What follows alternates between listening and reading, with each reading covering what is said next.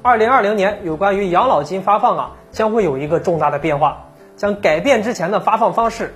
那么今天咱们就聊一聊这个很多退休人员最关心的话题。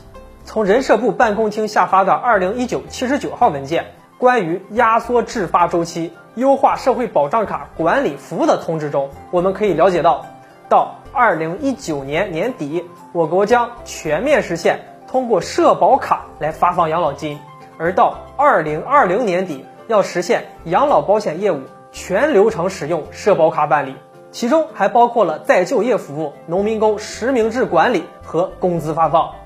这是什么意思呢？这就是说，养老金不仅改为用社保卡发放了，而且所有的养老保险相关业务啊，也都要用社保卡来办理了。如此看来，社保卡还真是重要啊！不管是就业人员还是退休人员，都要申办一张社保卡。而且你还要到银行去激活一下你的社保卡的金融功能，它就相当于你的银行账户一样。在激活社保卡之后，咱们才能正常领取养老金，因为以后养老金就要给你打到社保卡的银行账户中了。下面我们看看如何办理这些业务。首先，我们要去当地人社部门呢领取社保卡，然后啊再去相关的银行网点呢进行激活。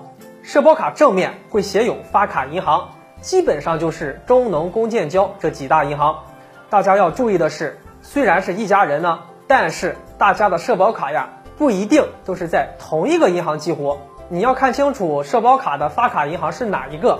到了银行网点之后啊，我们凭借着社保卡和身份证在自助机器上啊就可以办理了。大家有问题了呢，可以问银行的服务人员啊，他们呢帮你操作一下。社保卡的金融账户激活后啊。以后的养老金呢，就直接打到这张卡上了。大家要花钱的话，用社保卡直接刷卡就可以了，就和我们的银行卡是一样的。还有再就业服务、农民工实名制管理和工资发放等等啊，也同样是用社保卡来操作了。当然，也可以绑定微信或者支付宝，真的是越来越方便了。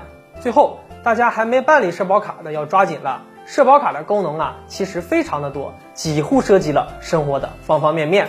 好了，本期的内容就和大家聊到这里，我们下期节目再见。